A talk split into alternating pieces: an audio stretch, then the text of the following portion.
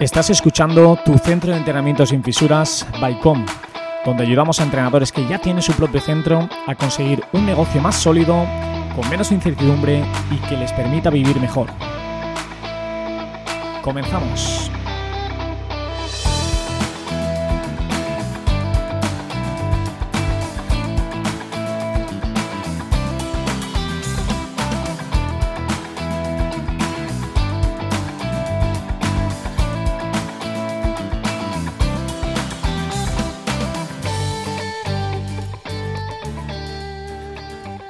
Hoy estamos ante un nuevo capítulo de Tu Centro de Entrenamiento sin Fisuras y hoy va a ser un capítulo súper interesante para todos aquellos que tenéis un centro de entrenamiento, como ya sabéis, porque vamos a hablar de cómo preparar tu negocio para la vuelta del verano.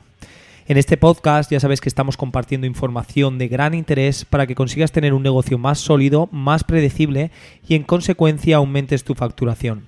Lo hacemos desde el conocimiento y nuestra propia experiencia llevando el día a día en nuestro centro de entrenamiento en Valencia con el nombre de Come Entrenamiento.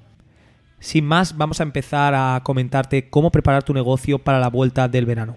Todos sabemos que el verano es una época de desconexión para muchos de los clientes de nuestro centro de entrenamiento y ya no solo porque los mismos clientes tienen una situación diferente, normalmente pues tienen vacaciones e incluso a lo mejor si tienen hijos eh, han acabado el colegio, su trabajo también puede cambiar de horario, etcétera, etcétera, sino también que nosotros eh, son una época en donde solemos tener vacaciones, cerramos el centro y no a lo mejor no completamos nuestro horario de manera habitual.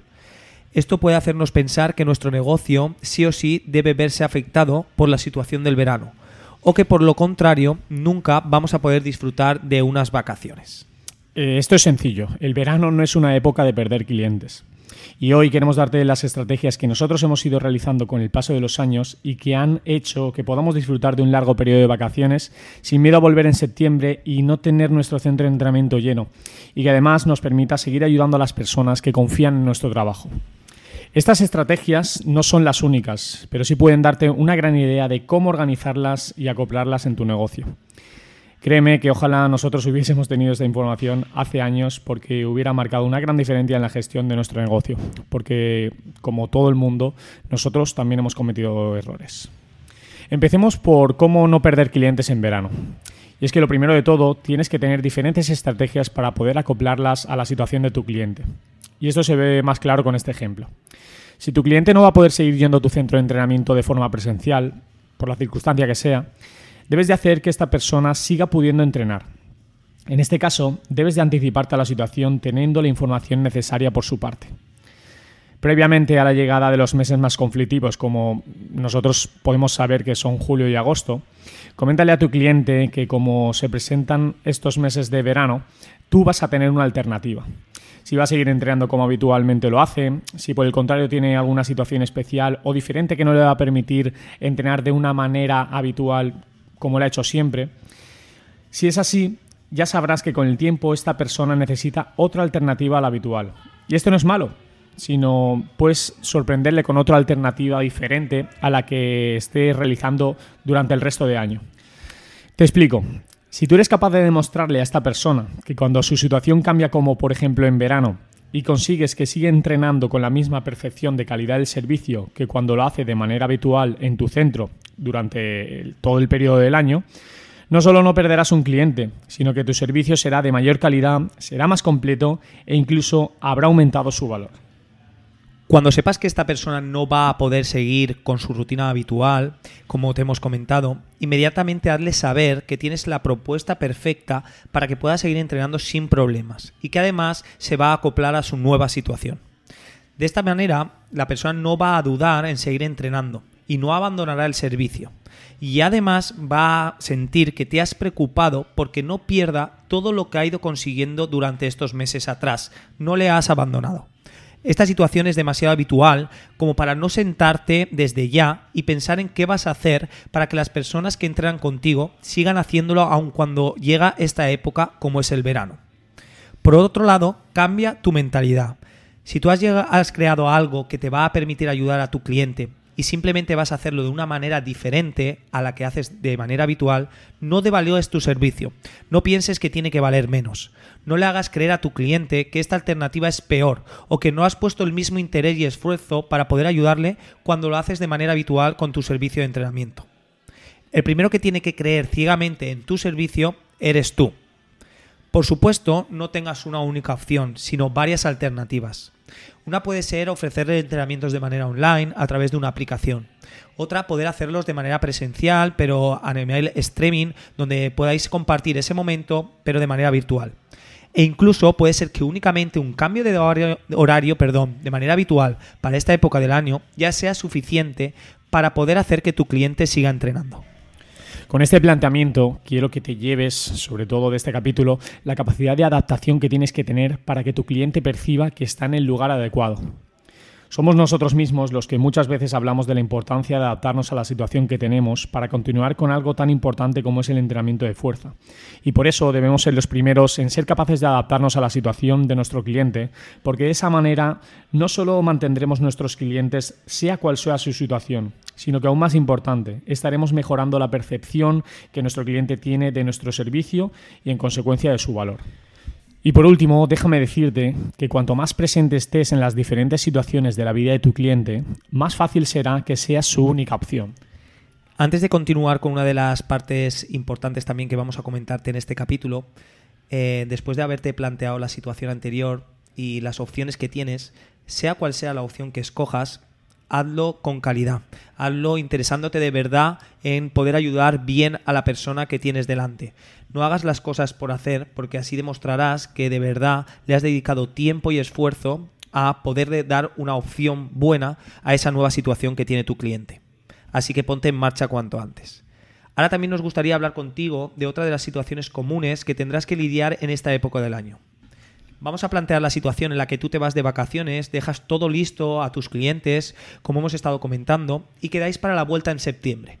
Y de esa manera poder retomar los entrenamientos de manera presencial en tu centro. A última hora, tu cliente te comenta que no va a poder retomar de momento sus entrenamientos, que lo hará más tarde, que de lo que tenía pensado, que en definitiva, en este momento que no cuentes con él. Seguramente hayas perdido un cliente para siempre. Que esta situación suponga un problema, como en todo lo que ocurre en tu negocio, es responsabilidad tuya. Te repito esto porque es algo que a nosotros nos ha abierto mucho los ojos y que nos ha permitido sentir que tenemos el control de nuestro negocio. Que esta situación suponga un problema, como todo lo que ocurre en tu negocio, es responsabilidad tuya. Como bien comenta Adri, una de las situaciones que a nosotros nos ha lastrado en épocas pasadas es que los clientes te dejan como en el aire que van a retomar, que ya preguntarán si hay plazas disponibles y demás. Entonces un cliente no es cliente hasta que ha realizado un ingreso en tu cuenta.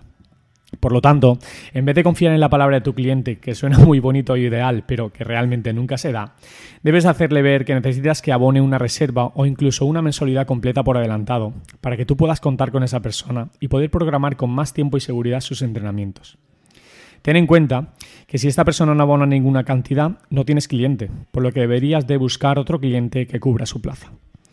Eso también deberías de dejárselo claro a tu actual cliente, comentándole que en el caso de que no abonara la cantidad que tú creas conveniente para asegurar su plaza de cara a la vuelta de vacaciones, su plaza quedará libre y que tú vas a poder cubrirla. En nuestro caso, y como ya he comentado anteriormente, este ha sido uno de los errores del pasado más grandes. Actualmente, nuestros clientes pagan su reserva de plaza para el nuevo curso teniendo diferentes posibilidades para ello, pero solo existen dos opciones, o hacer esa reserva en alguna de las opciones que te proponemos o no hacerlo. Solo así sabes al 100% que esa persona estará. Y lógicamente, si el cliente no lo hace, nosotros directamente sabemos que esa plaza está libre y nos encargamos de cubrirla, aunque el cliente nos diga que piensa volver. Lo único que se debe de garantizar que tú tienes un cliente y así poder tener un negocio predecible es que has recibido el pago en tu cuenta. Un aspecto que te puede ayudar a que tus clientes estén comprometidos contigo a la vuelta de las vacaciones es presentar novedades que puedan despertar el interés para seguir confiando en tu centro de entrenamiento. Hazles ver que estás en continuo proceso de mejora para ayudarles mejor y que en tu cabeza siempre piensas opciones y alternativas para seguir progresando. A todo el mundo le hace especial ilusión retomar algo cuando se habla de introducir alguna novedad. Como vamos comentando durante todo el capítulo, eh, nosotros hemos cometido bastantes errores en este proceso que os estamos planteando en este podcast. y es verdad que también nos hemos ido adaptando cuanto antes, porque si no, tu negocio puede verse afectado.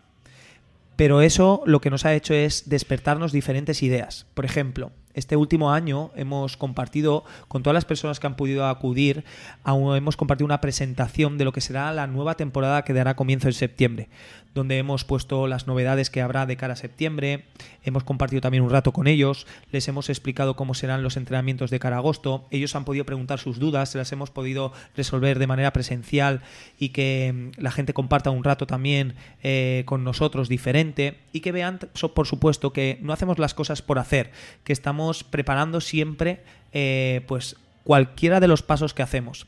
Por lo tanto, se ve que hay un trabajo detrás. Y eso la gente lo va a valorar. ¿Vale? Otra de las cosas que me gustaría decirte, y no quiero que olvides, es que es importante que te anticipes a las situaciones. Así que ahora tienes que coger un papel y un boli porque te voy a resumir las, em, digamos, las ideas principales que hemos comentado en este capítulo de hoy. Lo primero, Anticípate y adáptate a la situación de tu cliente. No tengas pudor, no tengas miedo, no, tenga, no pienses que es algo malo, preguntarle a tu cliente qué situación va a tener de cara a los meses que tú sabes que son diferentes, porque lo sabemos que julio, agosto son meses diferentes. Pregúntale, igual que él te va a preguntar, oye, ¿y tú no te vas de vacaciones?